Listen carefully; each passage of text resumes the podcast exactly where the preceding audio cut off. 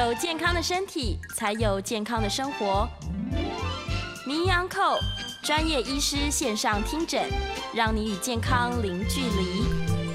这里是九八新闻台，欢迎收听每周一到周五早上十一点播出的名医安扣节目，我是主持人米娜。我们今天的节目在 YouTube 有同步直播，欢迎听众朋友们在 News 九八的 YouTube 频道留言询问相关的问题。在今天的十一点半过后，也会接听大家的 call in，有任何相关的问题都欢迎可以打电话进来。这里先预告一下，call in 的专线是零二八三六九三三九八。我们今天邀请的医师是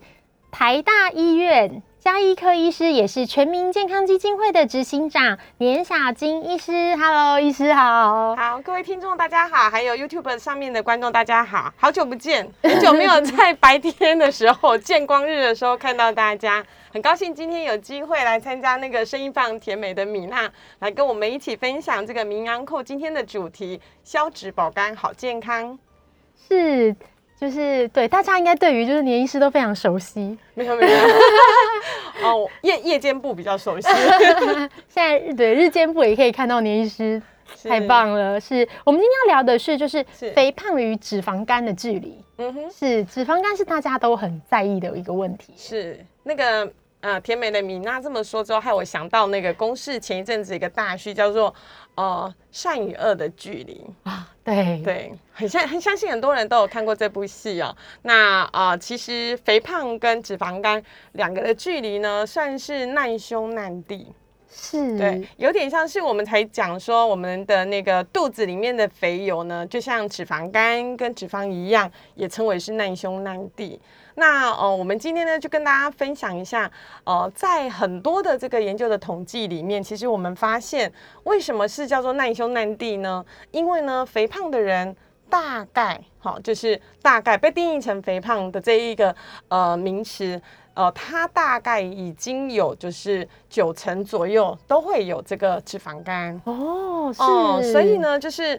你的皮下很油，其实呢，反映的另外一个部分就是有可能你的内脏脂肪也多，然后呢，你的内脏的器官也会变得比较油。原来如此，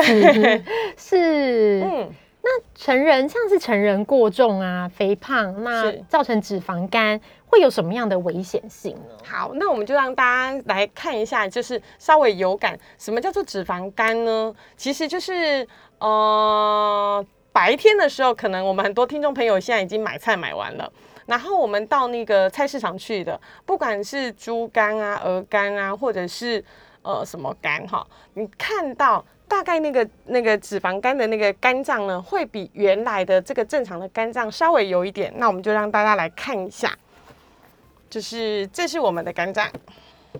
但是它已经是一个呃油滋滋的肝脏。正常的肝脏呢，不应该就是这么呃，像是充满油滴或有点黄色，它应该是就是呃粉嫩粉嫩的这样子。哦，是。那呃脂肪肝呢，常常有病人问我说：“哎，年医师，我问一下哦，那我是不是听说肝脏有很很大一块嘛？有左边肝脏，有右边肝脏，因为我要捐肝啊。那呃，那个医生跟我说，因为我的脂肪肝太严重。”所以没有办法做捐肝的动作。那我油呢是在左左边的肝脏比较多，还是右边肝脏比较多呢？很多病人会问我这样子很可爱的问题哦。为什么很可爱呢？其实我们来看一下哦，就是说如果呢，像是前一阵子那个八三幺的主唱阿蒲哦，因为呢自己条件很好，也非常的有孝心，有办法捐肝救父。这个最重要的基本条件就是说，必须要我们。的肝脏呢没有脂肪肝，检查出来配对合格，我们才有机会可以捐肝救父。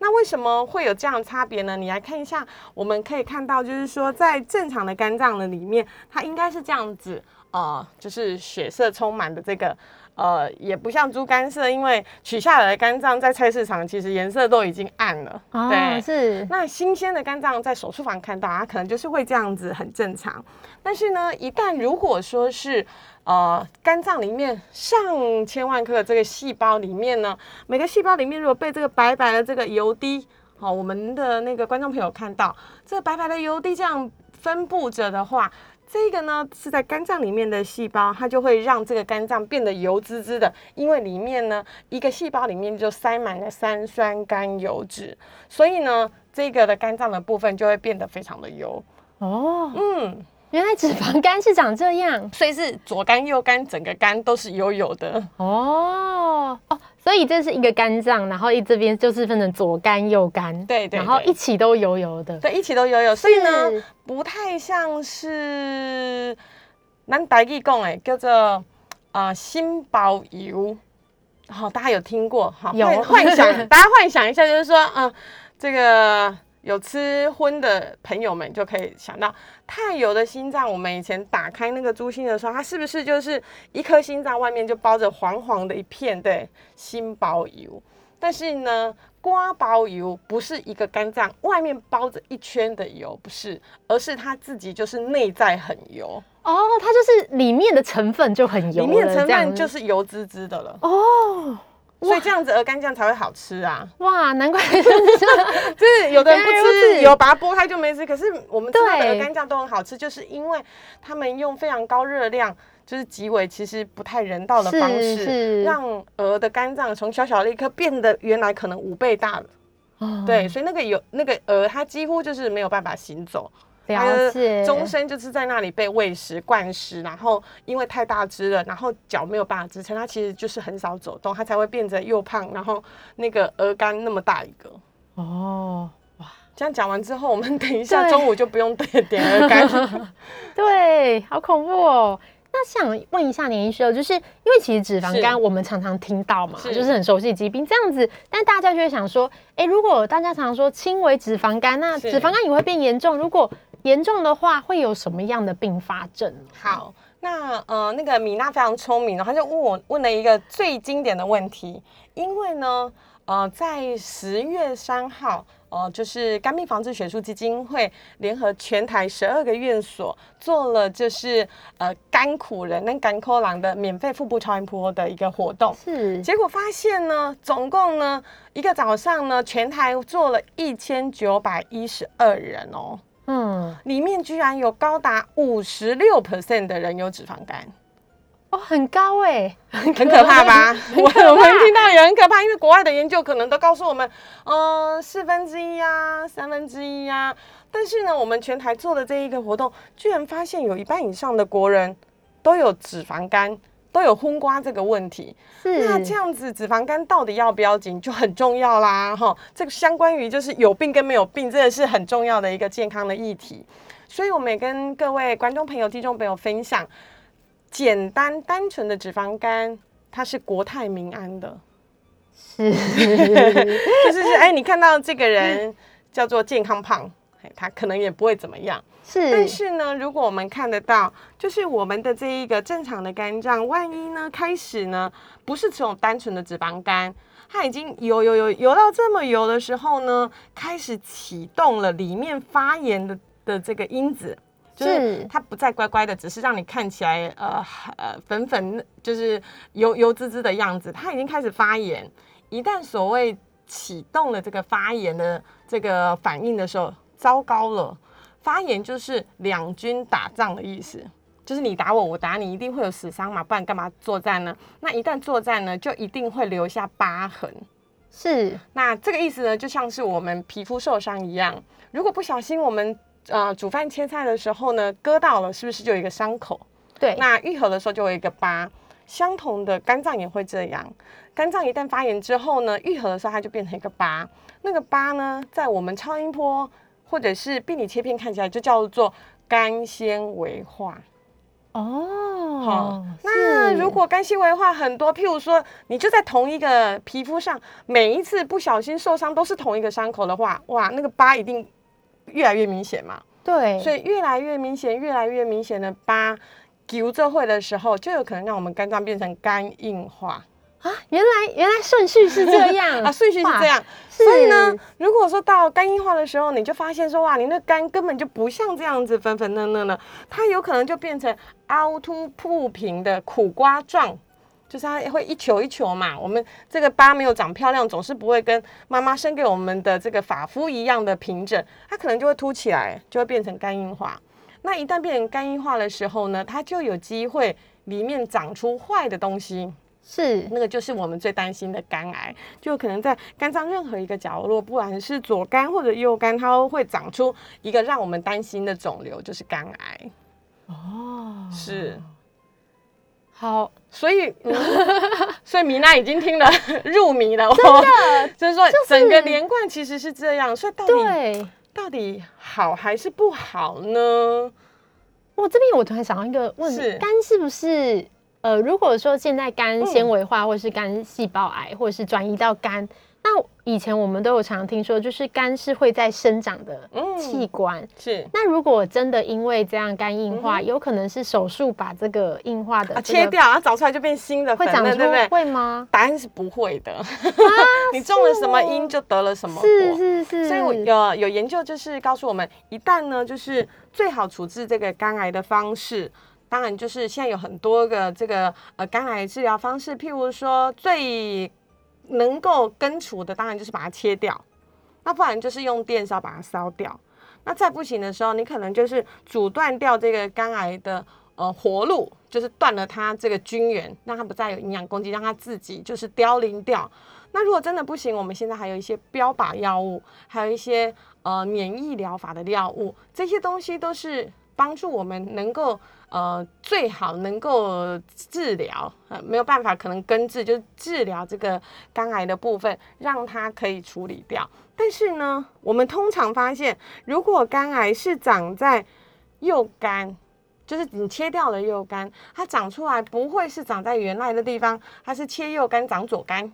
哦，哦嗯因为整个状况都不好，它就会它的生长的因子被启动了很，很有趣，就是你切是切右肝是长左肝，再来呢，就是你是肝硬化的肝，很抱歉，你长出来的新的地方还是肝硬化，它不会就是长出来就是变成粉嫩嫩的婴儿皮肤，不会。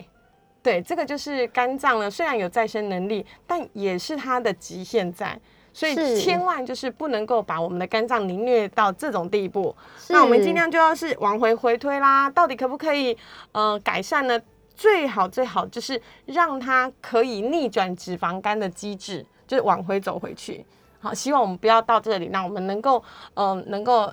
呃逐步的逆转逆转逆转回去。所以呢，脂肪肝是一个可以被逆转的疾病。了解。嗯也想请问一下您医师哦，就是是我们要怎么样知道我们的脂肪肝严重的程度？就是照超音波对吗？对，现在呢，呃，大概有几种方式可以知道。是大部分就是像这个十月三号前台的腹部超音波，第一个就是，嗯、你做超音波的时候，可以经由超音波知道说你的脂肪肝到底是轻度、中度、重度。是做超音波才知道，你光抽血是不知道你有没有脂肪肝的哦。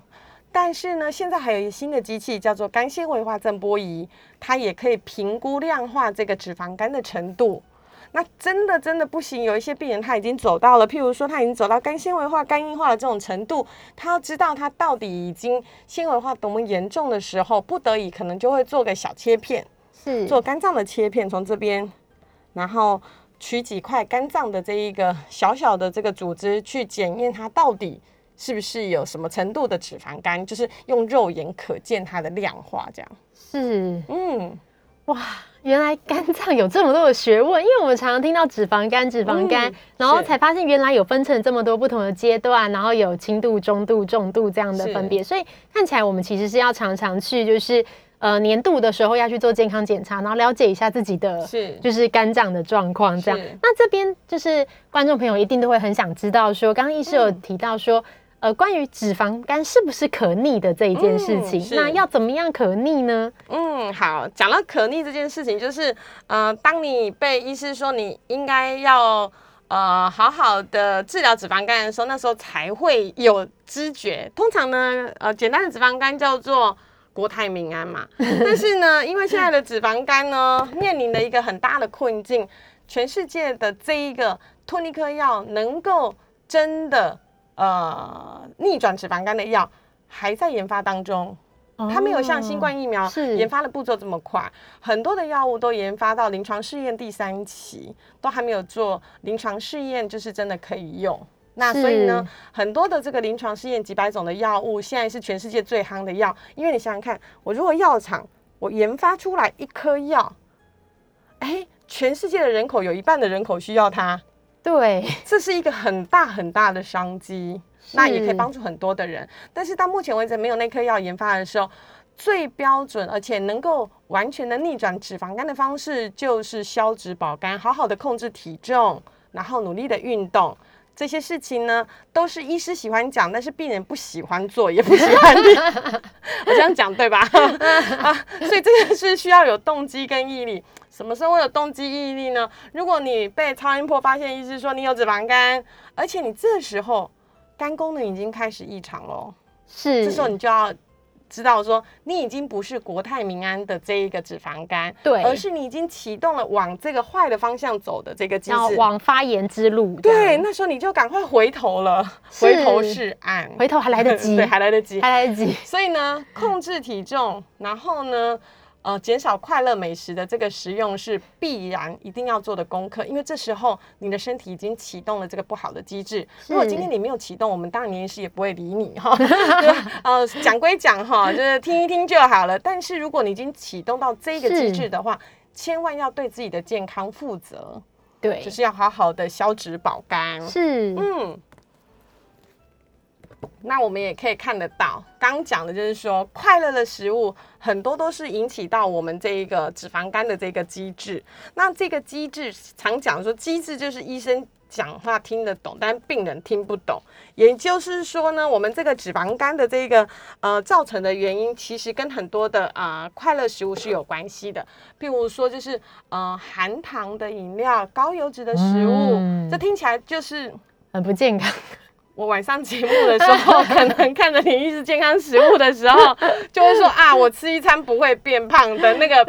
配宵夜的吃法，但是它就是可能会胖。为什么呢？因为我们其实现在有很多的研究告诉我们，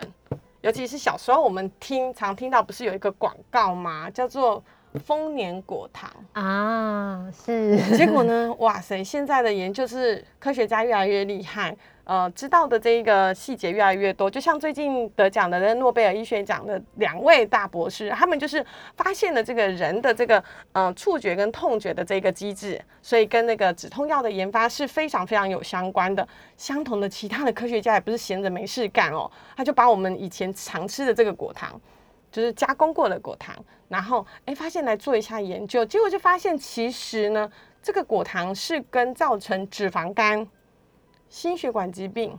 还有高尿酸，就是跟痛风有关系。这个三个地方都会启动它发炎的这个机制。所以呢，快乐美食的背后，除了它好吃之外，其实呢是需要我们努力去消业障的。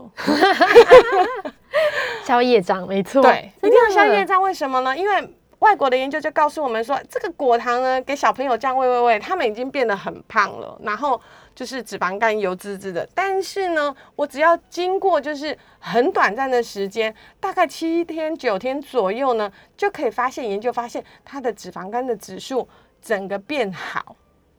哦，七天九天就会杜绝这个果糖，就是人造的这些果糖，对它就会减少就是这个肝脏还有这个身体的负担。所以听起来吃糖的坏处真的蛮多的，有一点多，但是很好吃。为什么必须要有一个呃糖分的吸收呢？因为呢，呃，上天造人是有道理的，是脂肪就是囤积在呢我们最不想去的地方，譬如说肚子啊、屁股啊、大腿啊这些地方，对不对？但是呢，呃，需要脑力的这个中枢神经的地方，很抱歉。它只能够吸收的这个最好的养分叫做葡萄糖哦，它反而是糖哦，所以呢，呃，千万不要完全的糖分一滴都没有。是翻成白话文就是说，安内狼来变空，因为你没有东西可以去让你的脑做思考，对，去记忆、去学习都没有，因为它只能够进去的这个养分叫做葡萄糖。是，但是感觉以现代人的饮食习惯，就算我不去摄取零食，我还是会吃得到糖，因为日常就是出现在我们日常的嗯生活中，有一些很极端的这个断食疗法，是。它会完全就是连淀粉、糖分完全都没有。哦其实我们是会呃非常的就是呼呼吁，如果呃要做这样子的一个饮食的节制，我们做轻断食就好了。是对，千万不要做到像这样这么真的都不激烈吃这样因为这样子可能会不开心，会忧郁，然后病人跟我讲说，你是我做完那个完全生酮之后呢，就整个头发都掉了，因为他做哦的方式太激烈、太极端了。是，所以也要尝试这样的疗法之前，其实也可以跟医师讨论一下。是一定要的，就是说，呃，我们会变胖，会有这个脂肪肝，一定有它的原因存在。是那到底只是说这个呃我们的热量，就是我们热量过重而已呢，还是说呢，其实你本身本来就已经有这个代谢性，譬如说糖尿病的问题、甲状腺的问题，那这些问题你没有抽血检查，没有经过医师评估，你不知道。对所以我们很多病人就是检验检了好几十次，后来来找我们的时候，两个人就在 PK，一个说伊啉水都会大哭，一个讲伊漱空气都会肥。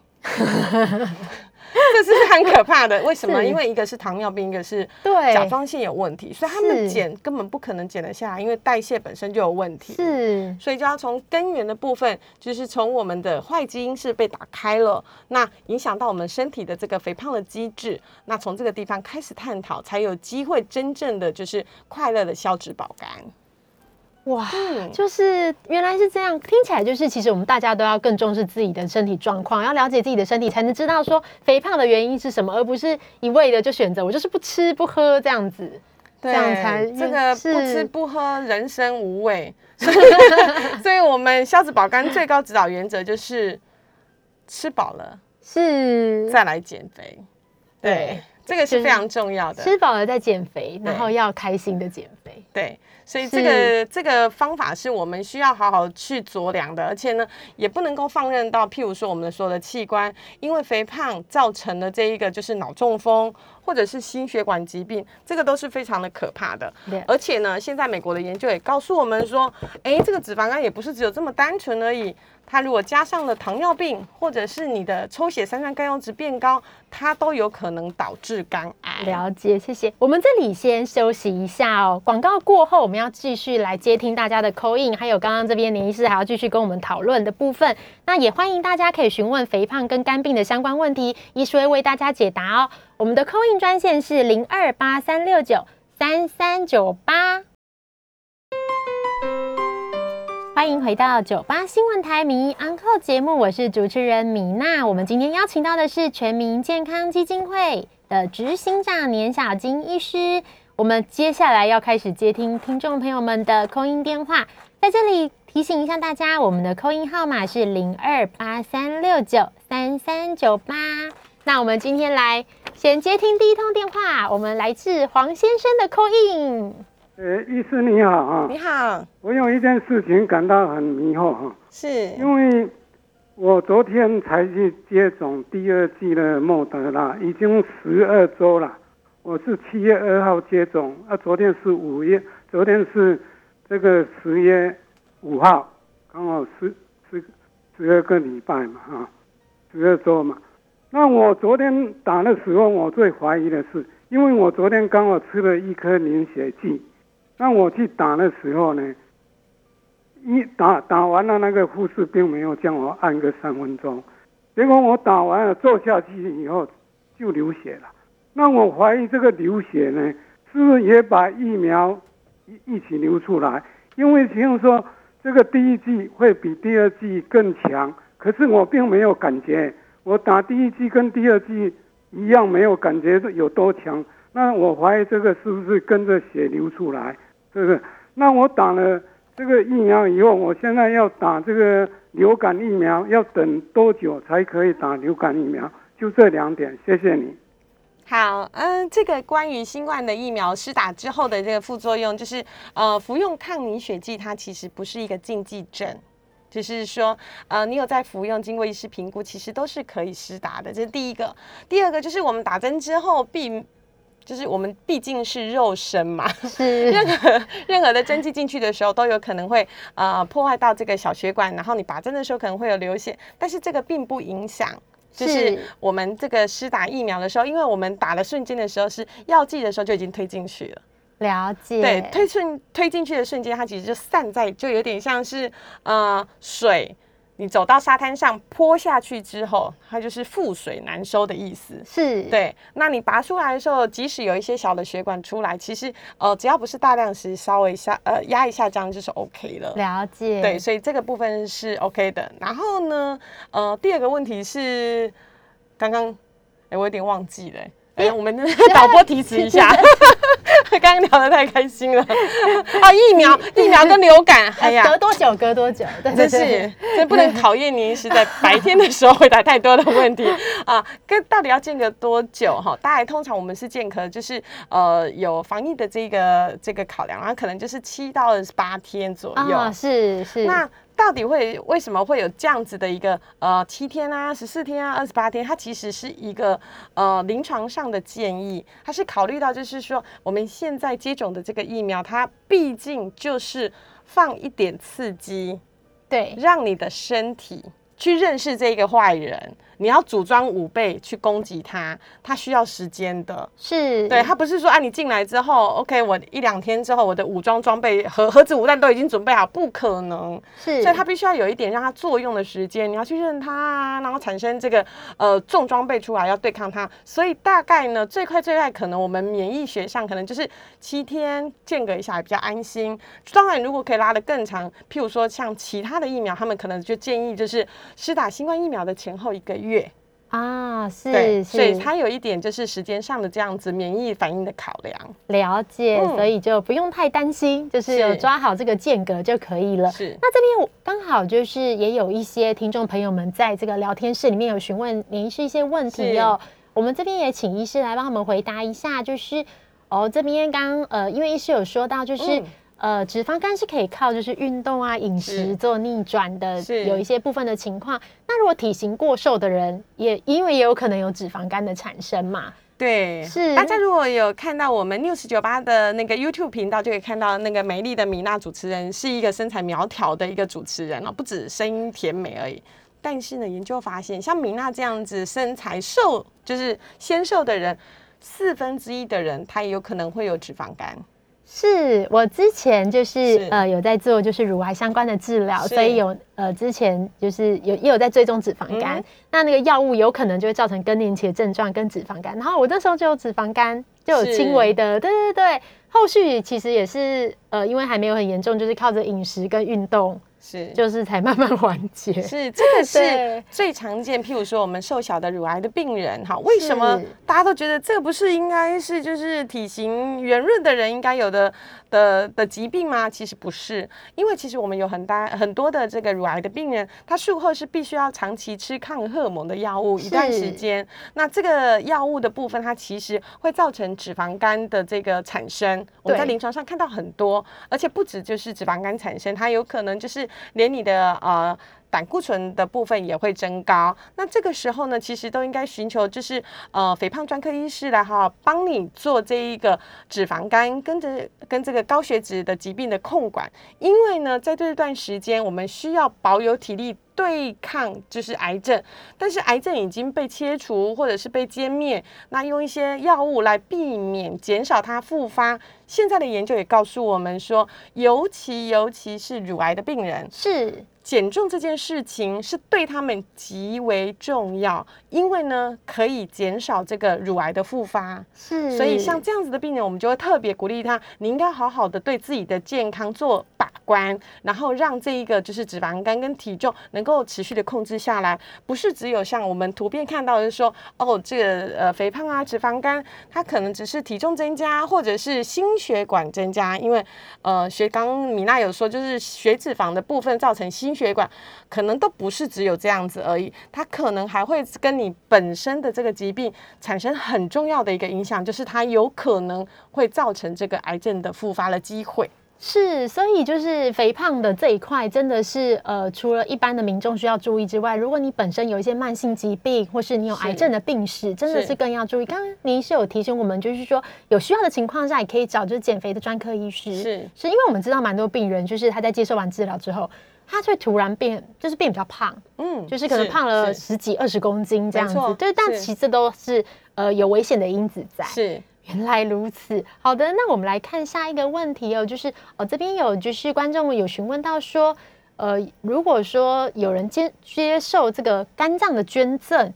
就是一次吗？有人会接受二次吗？的肝脏捐赠？你说接受还是我捐给人家呢？呃，我看一下，应该是捐 接捐给捐给人，捐赠对。捐赠给别人，对哦，对对，捐赠给别人，应该是就是我要捐肝给别人的话，其实它是有条件的。第一个就是我们捐肝给别人必须要做就是呃配对。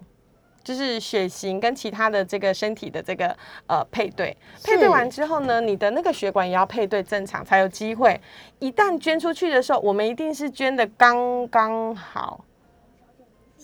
对，就是你要捐的刚刚好，留住刚刚好，这样两边才能够都长出来。所以我不可能捐给他一小块十分之一，对我一定会是医师评估下，他捐给另外一个人，因为他就仰赖你所有的肝脏，可能就是一人一半，几人几半，肝钱卡被耍的意思。哦，那所以呢，我捐了一次之后，虽然经过我们的研究发现，大概六个月左右的时候，它那个肝脏其实已经长出差不多原来的功能，不是原来的大小，因为大小已经变了，不一样了。就是它已经长出可以接受的完整排毒解毒的这个功能了。但是呢，这样子的人还有没有机会在第二次再捐？通常是没有机会，就是因为你几人几半，一个人克几半的对的生活了哈。你虽然功能是好的，但是你已经捐出去，就捐出去，通常很少很少见。但是如果我是一个要被捐肝的人，我们的确在临床上我看过有就是呃癌症的复发，他可能做了做了第一次捐肝之后，后来癌症复发，他又做了第二次、第三次。很极少极少，在全世界有这样的个案，但是这机会其实挺少的，尤其在台台湾，其实我们的那个呃，就是活呃活体跟就是尸体的捐赠，就是不小心有什么意外要捐赠的，这个风气器官捐赠的部分还没有的那么的呃。就是盛行，应该是这么说。所以其实肝脏的来源非常的少，很多人都是在等待肝脏的捐赠的过程当中，就是你在名单而已，根本还等不到一个肝脏就往生了。了对，所以这个是的确是很困难的。好的，嗯，我们在这一段节目之前，我们先来收听，呃，来接一个 call in 哦。是我们现在有一位洪小姐在线上，喂，哎，你好，是啊，医生你好，我想请教一下，因为呃，我上次去做健康检查，那我其实有点担心哦，就是我现在看到我的总胆红素好像是三，然后肝脏超音波它有就是有显示，就是说它有少到一个高回音结节，大概零点八乘以零点七公分，对，所以我不知道说这样是不是代表就说我有什么样的肝脏方面的问题吗？好，这个总胆红素的名词实在是太难记了哈。它的意思就是黄疸指数，表示你的健康检查其实黄疸指数是高的，这要特别特别的小心。是是不是有什么东西？第一个，我们担心当然是不是肿瘤压住了这个胆道的排泄，所以累积的这些毒素在你的肝脏，人就变黄了。那第二种呢，就是有可能是不是你的胆结石或者是肝内结石掉下来卡住了，就是水沟有一一堆的垃圾，或有一个大石头卡在中间，它那个水管不通，就是你胆道的胆汁不通，被卡住在那边了，所以有可能造成你的胆红素升高。那如果这个时候又超音波有看到所谓的高回音，这要特别注意说，它到底是一个石头，是不是就是呃小的胆结石？那掉下来的时候又排不出去，就是卡在中间，像食物卡在食道，吞也吞不进去，吐也吐不出来，这时候是最危险的。是所以如果说这个指数已经高到三的话，也请记得一定要找肝胆肠胃科医师再确认一下你的这个肝脏里面的这一颗到底是不是要处理的。是如果有需要处理，可能有一些呃经由这个呃胃镜，然后就可以伸进去，是不是要把那个石头夹掉？或者是说他在一个不 OK 的位置，可能就必须要动到外科医师来指刀了。是是，不管是什么样的方式，我们还是就是可以在复诊，然后寻求就是专业医疗人员的协助，是来把这个问题解决。是是我们现在就是这里先休息一下，我们等下进广告，广告回来以后会再继续接听大家的 call in。我们这边的 call in 电话是零二八三六九三三九八，也欢迎在 YouTube 频道留言哦，谢谢大家。欢迎回到九八新闻台民意 Uncle 节目，我是主持人米娜。我们今天邀请到的是全民健康基金会执行长年小金医师。我们继续要来接听，就是听众朋友的扣音电话。我们的扣音电话号码是零二八三六九三三九八。我们现在来收听接听一下林先生的电话。喂，呃，两位好哈，是你好，啊，你也是好久不见哈，终于跑到早上来主持节目了。是啊，今 天今天早上节目很好哎、对，环境优美，还有那个天然光可以打。连师你好，我刚我刚进来而已哈，我的疑问是是说哈，您刚有有稍微提到说，诶，就是如果体重过重的人导致的脂肪肝，它可以靠运动饮食来给他做一个逆转哈。是然后我的疑问是说，啊，像我们呃，像年医师原本就那么瘦了哈，是其实你如果要靠减重来这个逆转脂肪肝，说实在的，你要减重的扣打也没有剩多少了哈。是，可是我们看到很多，诶、年轻的女生、男生也好，他可能瘦瘦的，可是咽下去就是有中度甚至是重度的脂肪肝。那请问一下，除了跟医生通力合作以外，哈，日常生活上是不是有什么事情需要注意的？比如说含糖饮料跟蛋糕要喝吃少或喝少一点，好之类的。谢谢您，好，这个您您先其实问到非常专业的问题哦，就是说，其实我们都不是那样子圆球星球的人。那那啊、要减重的扣打，其实每个人对于体重的控制都还是有它一定的程度，或多或少而已。但是如果说就是您本身检查出来的腹部超音波发现你的这个呃虽然 BMI 是正常，但是你的呃脂肪肝是非常的严重，这时候其实还是要有警觉哦。为什么呢？这表示说呢，有可能我们先天的基因没有比人家那么的好。哈，这讲这话有点残忍，但是有可能，因为譬如说像是有一些家族性高胆固醇的病人，他可能就是瘦瘦的，但是呢，他就是会有脂肪肝，所以他抽血的时候呢，就会看到他的胆固醇或者是三酸甘油脂是极高的。譬如说，他就是对他代谢有异常，呃，胆固醇可能都是三百、四百以上，三酸甘油脂可能都不是只有一一两百哦，它可能是五百上千。是像这样子的话，都有可能是瘦小身形的人会有产生这个脂肪肝的状况。那再来，你就要开始检视说，哎，奇怪了，我就是也不胖啊，为什么会有脂肪肝？那你就要特别想想说，哎，有可能吃的饮食里面是不是有特别的这个不健康？譬如说，都用到坏油，是，对，那或者是你专门喜欢吃的就是一些呃油炸的东西，或者是碳水化合物，这个东西是我们在日常生活可以对我们自己的嘴巴负责的。是对，含糖饮料要讲吗？其实我们也是会喝啊，对不对？那你就喝无糖的嘛，对不对？那我们呃不好的奶精不要用，那你可以先喝鲜奶茶，虽然它的味道就是没那么好。对对，那这是就是折中的方法，有快乐食物进去，记得就是要等比例的去消夜障运动。对，就是 为了我们的健康，就是有的时候可能要就是小心一下食物的来源，然后不要总是常常的快乐食物。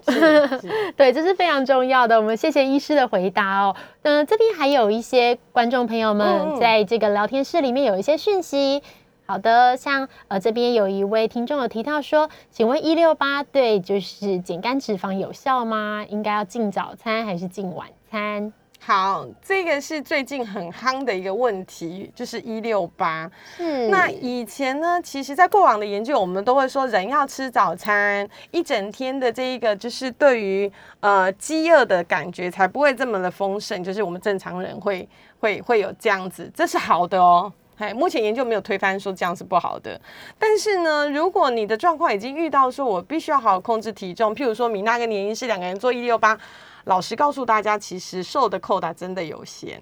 对，因为人的这个基因不会无限制的，就是打开让你就不断的瘦，一直收收受到面黄肌瘦，这是很难很难的。但是你的扣打比较大的话，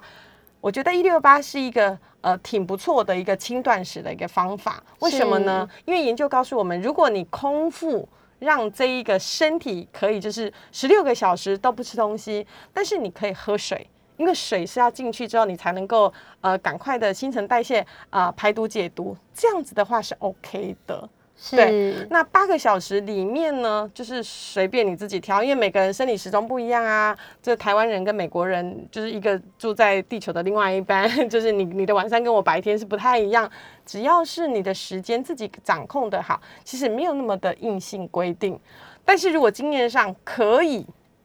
我说的是可以哦。可以做的话，当然是有吃早餐，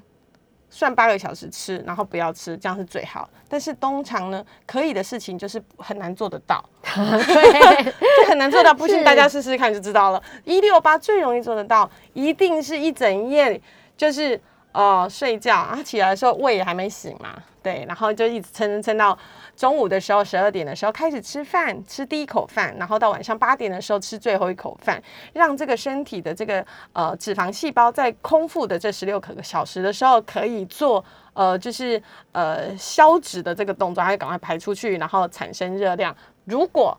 真的没办法做到十六个小时，也不用气馁啊，你做十四个小时、十个小时也挺好的。是，再不行，退而求其次，我做十二个小时跟十二个小时的也可以。对，那偶尔很激烈，我的病人他可能会做到，譬如说十八个小时、二十个小时空腹，但是这不能够讲，就不能够呃维持太多天，因为会受不了。这不是，这是已经违反了，就是呃上天造人给我们的生理时钟。这种的吃法通常都没办法撑太久，那可能是在短期间可以做到这样的程度是 OK 的，但是一定要有呃自己的健康上的考量，才可以知道说到底是不是呃需要医师好好的评估之后你再开始做，尤其是呃糖尿病的病人，是。你千万不可以跟他讲说哦你开始做这个一六八对。二十四，这样他一定是昏倒给你看的。对对，这是非常危险的动作，所以不是每个人都适合做这个一六八的轻断食。是，所以大家还是要小心一下自己的身体状况。如果有一些慢性疾病在追踪的话，也记得要跟医师讨论一下你的饮食方式会比较安全。哇，时间过得超快耶！这个节目现在已经快要结束了。我们在这个最后，我们还有问题还没有回答，我们来来回答这个。哎，请问一下医师，就是酒精也是会造成脂肪肝的原因之一吗？好，就是呃，酒精这件事情，就是呃，不喝会伤心，喝了会伤肝。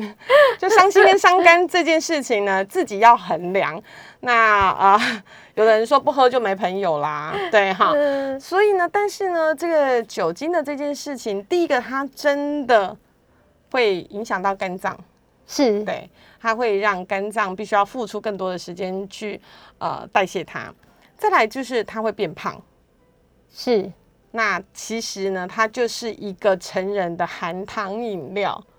哦，对，是哎。而且呢，很惨的是，这个含糖饮料是即使你做了很激烈的减重手术，很抱歉，不信你回去继续喝看看，一样会胖回去，对。所以呢，其实这个就是酒精，第一个呃，适度饮用是一定重要的。那适度就是让每个人的那个呃基因啊，然后你自己的体质不一样啊。有的人是酒精代谢有问题，他可能喝一口一口酒的时候他就昏倒下去，因为他根本对他没有任何的这一个代谢的能力。那有的人呃可能。没那么完全，有的人呢可以代谢的很完全，但是呢，不管你完不完全，你在酒精入肚的时候呢，它其实必须要看靠这个肝脏的酵素来帮它代谢，而且呢，不是一步登天变成二氧化碳呼出去，小便尿尿排出去都不是这样哦，因为它会停留在你身身体里面大概几个小时的代谢，